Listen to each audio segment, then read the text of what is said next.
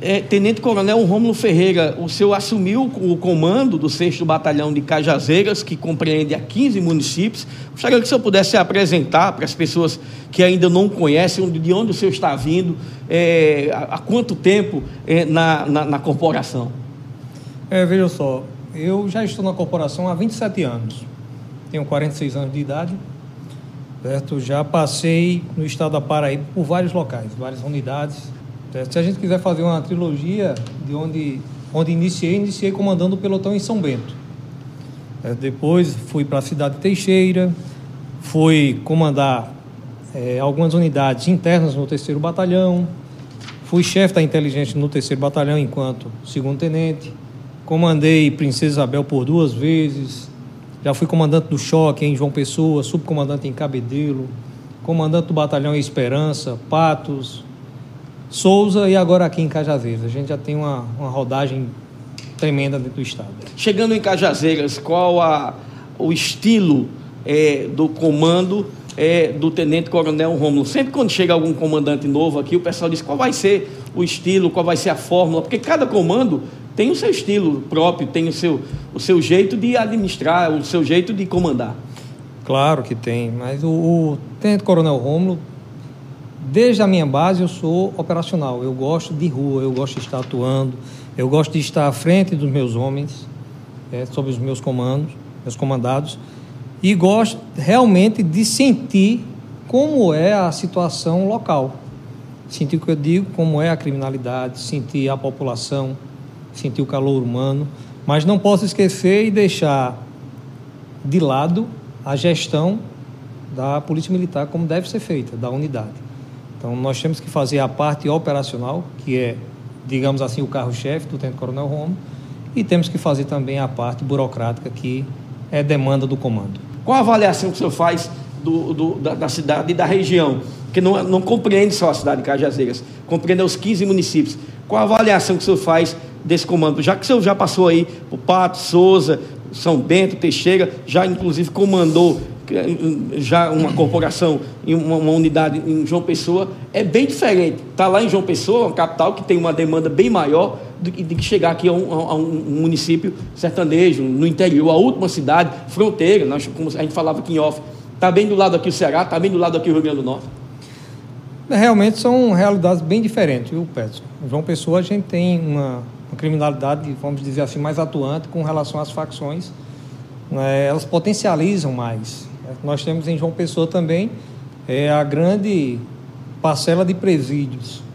Então, digamos que a gente reúne é, uma, uma população carcerária maior e, logicamente, uma criminalidade maior, porque onde existem os presídios, existem alguns familiares que cultuam a mesma cultura, vamos dizer assim, de, do comércio ilegal de droga, de crimes atípicos né, na, na, na, sociedade e aumenta a incidência na criminalidade. Cajazeiras, a gente tem uma pontualidade que eu achei parecida com a área do Batalhão de Esperança, uma criminalidade rural muito grande também. Esta é uma área produtiva, certo? que eu digo assim produtiva porque está aqui próxima às vadas de Souza. Certo? Então tem alguns proprietários aqui que também produzem e tem uma incidência maior em roubos na, na, zona rural, que já foi identificado, e aí estamos tentando aumentar o nosso policiamento rural. Né? E também tem, a mesma, em mesma contrapartida, em proporções, uma criminalidade exacerbada na sua, no seio da sociedade urbana. Então, isso a gente tem que combater e estamos tentando combater, mas não é tão fácil como alguns podem pensar. Né? Por quê? Hoje nós vivemos uma uma realidade que não é só aqui na Paraíba, nem tampouco em Cajazeiras, que é uma política de desencarceramento por parte do Conselho Nacional de Justiça. O que é que eu quero dizer com isso? Não é um enxugar-gelo que dizem que a Polícia Militar faz. Certo? Cada um trabalha dentro da sua esfera. A Polícia Militar tem a obrigatoriedade de fazer um trabalho ostensivo e preventivo, e assim o faz. A Polícia Civil tem a particularidade de fazer um, um trabalho investigativo, bem como Ministério Público e Judiciário têm a obrigatoriedade de analisar os procedimentos e verificar se vai manter aquele acusado preso ou vai pô-lo em liberdade, que é nas audiências de custódia. Porém, quando o preso entra no sistema carcerário, passa um determinado tempo, e nas audiências ele é posto ou não em liberdade, que é esta política de desencarceramento.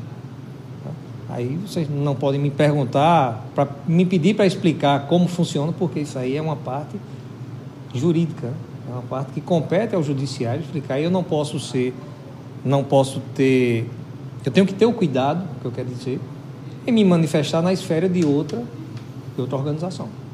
Né? Mas o que acaba acontecendo com isso? A Polícia Militar faz a prisão, a Polícia Civil encaminha para o presídio, mas em algum momento aquele preso retorna ao seio da sociedade.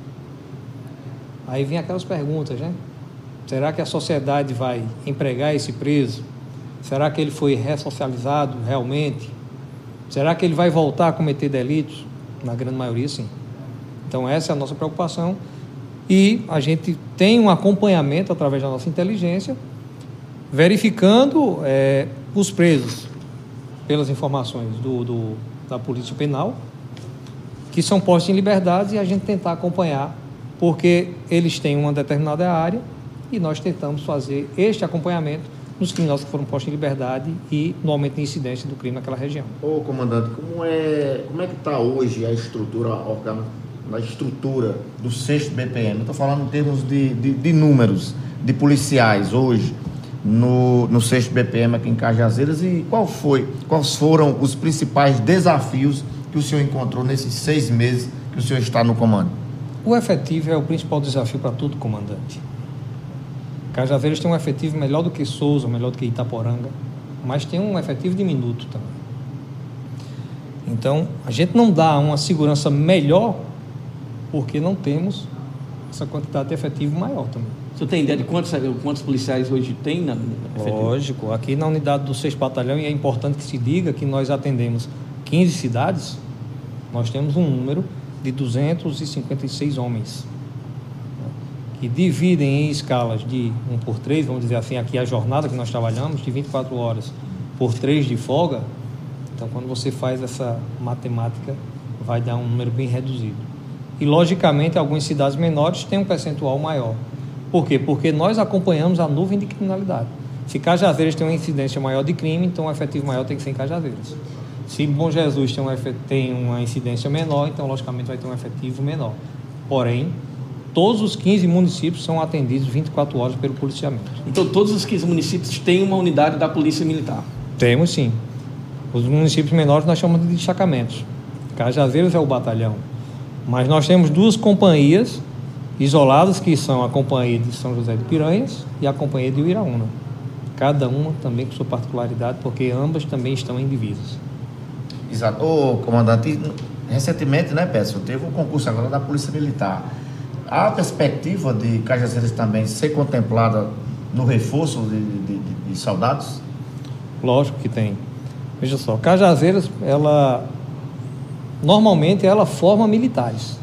É um batalhão que tem uma equipe, um staff do comando para formatura de novos militares aqui na cidade. E esses militares escolhem, geralmente são, são pessoas que são oriundas do estado do Ceará, da cidade de Itaporanga, Pernambuco, seja de onde for, mas escolheram fazer a prova e participar do concurso aqui na cidade de Cajazeiras. Agora, existem algumas políticas do Comando Geral que estudam onde será feita esta formação, se será em um batalhão escola ou se será na sede do 6 Batalhão também. Né?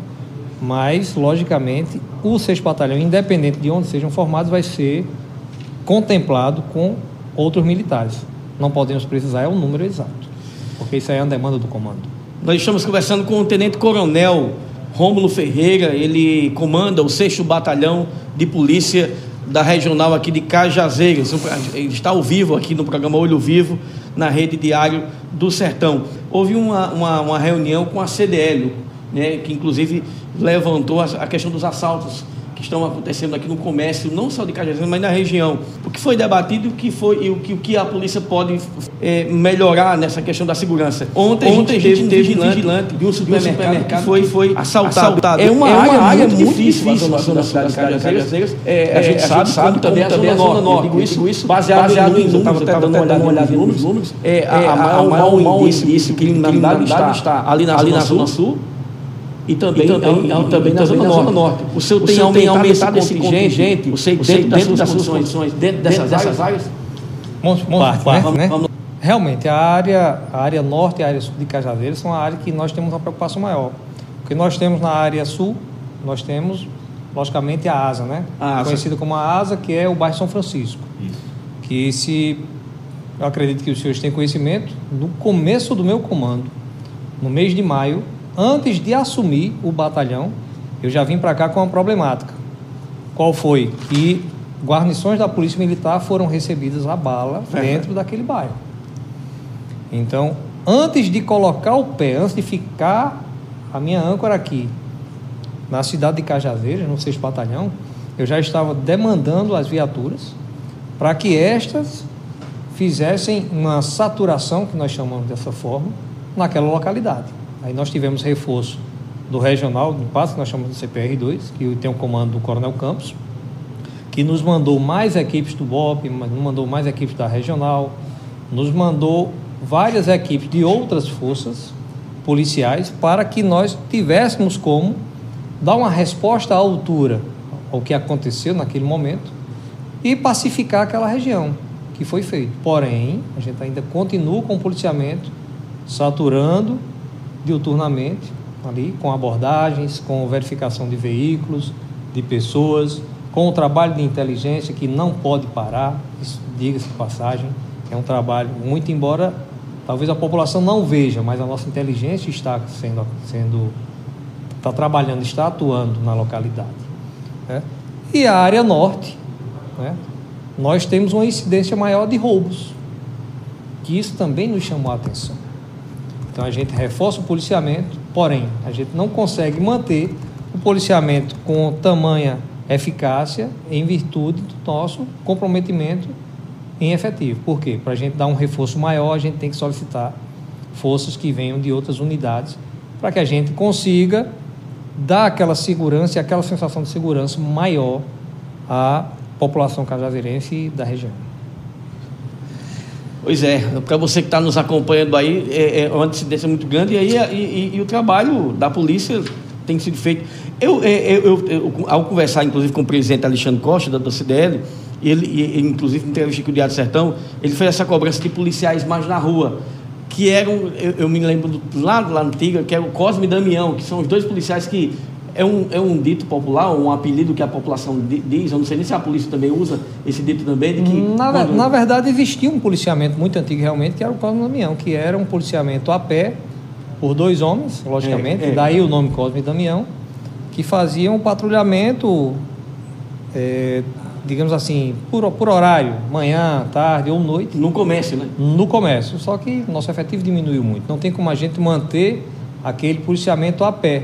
Muito embora, e lembrando aqui a última pergunta que o senhor nos fez, com relação ao que foi discutido no CDL, foi cobrado realmente da Polícia Militar uma intensificação maior do policiamento no centro. E nós temos colocado o policiamento e, no momento, até fizemos uma, é, uma revelação na, no CDL e estamos aguardando uma contrapartida do Judiciário, que fizemos uma solicitação de novas bicicletas para colocarmos novamente aquele policiamento, aquela ciclo patrulha para trabalhar no centro da cidade. Os senhores são daqui do sertão e conhecem como é que está o sol aqui ultimamente, né? Clima. Então ele está castigando realmente o nosso trabalho, certo? O nosso EPI ele é compreendido por um colete, certo? coturno, cinto e um fardamento muito quente, né? um fardamento que cobre os braços completos, que é já para proteção do sol também mas ele esquenta muito. Então, a gente colocar o policial a pé vai se tornar mais exaustivo. O policial não vai aguentar aquele tempo, sobre até o risco de ter algum problema de saúde em virtude do calor. Né? Logicamente, como a gente está com esse EPI, então pode acontecer. E falando também, que eu não esqueci da pergunta passada sobre o crime que aconteceu na noite de ontem Sim. com certo. o vigilante. O crime aconteceu aproximadamente meia-noite. O vigilante que estava trabalhando irregular, portando uma arma de fogo, certo? acabou sendo vítima de uma tentativa de roubo desta mesma arma. Certo? Que informações que nos chegaram é que as pessoas que tentaram roubá-lo foram já sabendo que ele tinha arma, porque receberam a informação privilegiada. Houve um confronto armado entre os dois acusados e o vigilante. Ele conseguiu alvejar os dois, um deles, em, em princípio, é menor de idade. Né? Foi alvejado, esse menor de idade foi, foi baleado, vamos dizer assim, para a população entender o que nós queremos dizer. Foi baleado no braço esquerdo, né? o braço foi faturado ele ficou em observação na madrugada até agora ao meio-dia, momento que ele foi encaminhado para a delegacia de Polícia Civil. Certo? E lá está custodiado para audiência de custódia e, dependendo do entendimento do judiciário, encaminhá-lo ao lado do garoto, em Souza.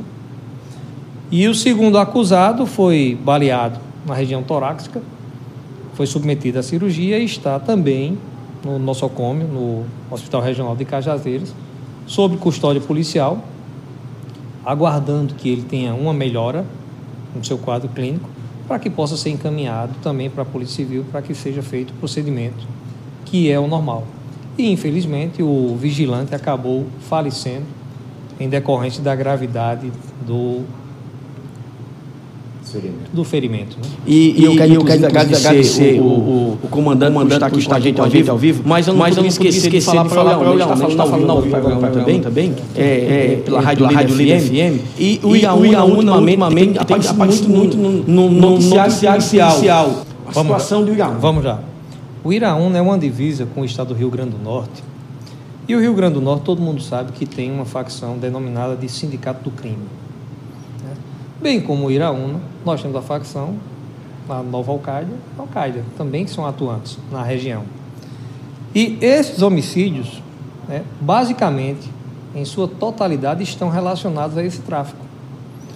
Nós fazemos barreiras na divisa, a exemplo de hoje, estamos até com uma operação por lá e toda a região do batalhão, que é até uma operação a nível nacional, não é só na Paraíba, é a nível nacional.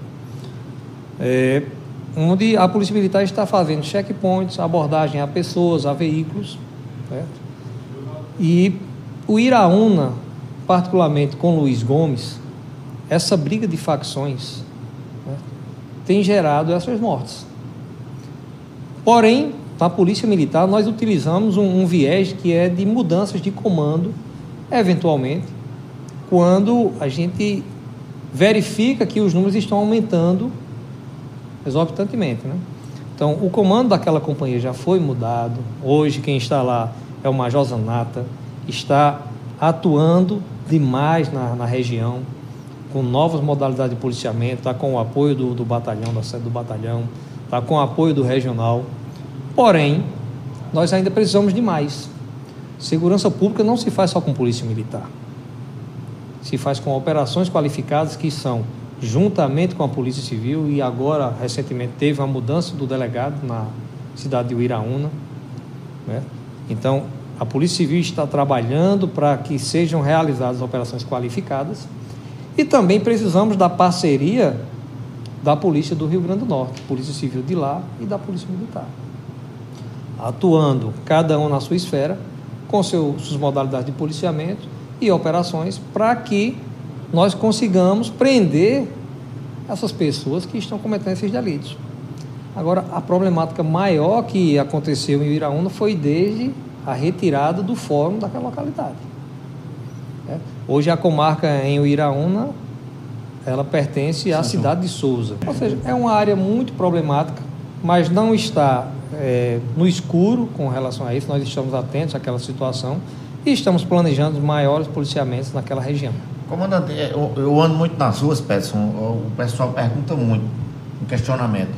É, que antes tinha, a polícia fazia revistas né, na, em bares, nesses setores mais carregados. Existe a possibilidade de retornar esse tipo de abordagem em bares? Porque a gente vê hoje em dia nas ruas, comandante, muita gente que tem arma.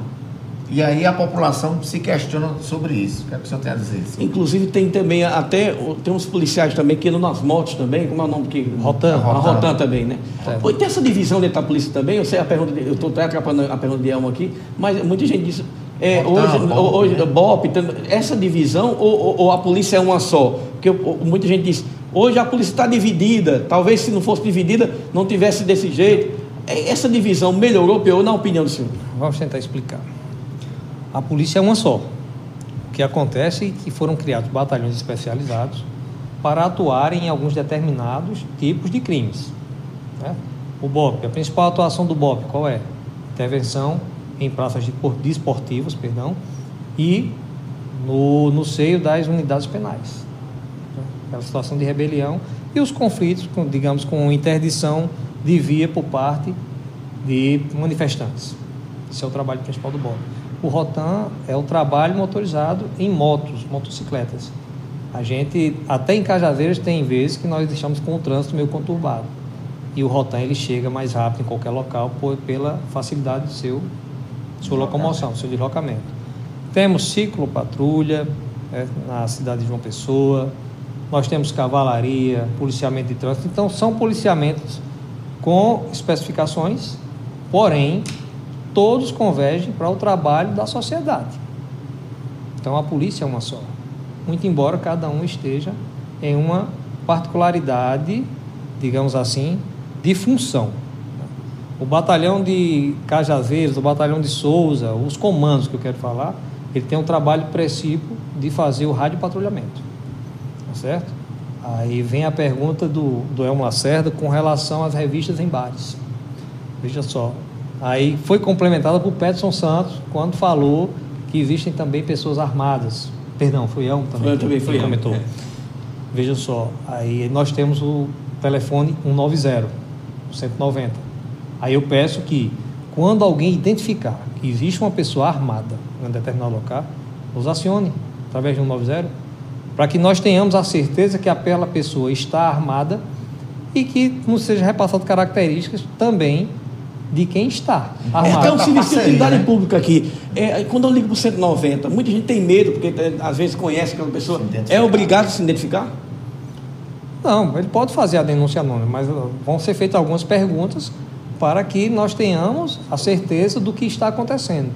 Mas complementando a fala, e o porquê de não ter tantas revistas em alguns locais, porque a legislação vigente hoje, ela está coibindo muito o trabalho da Polícia Militar no sentido Verdade. ao abuso de autoridade. Verdade.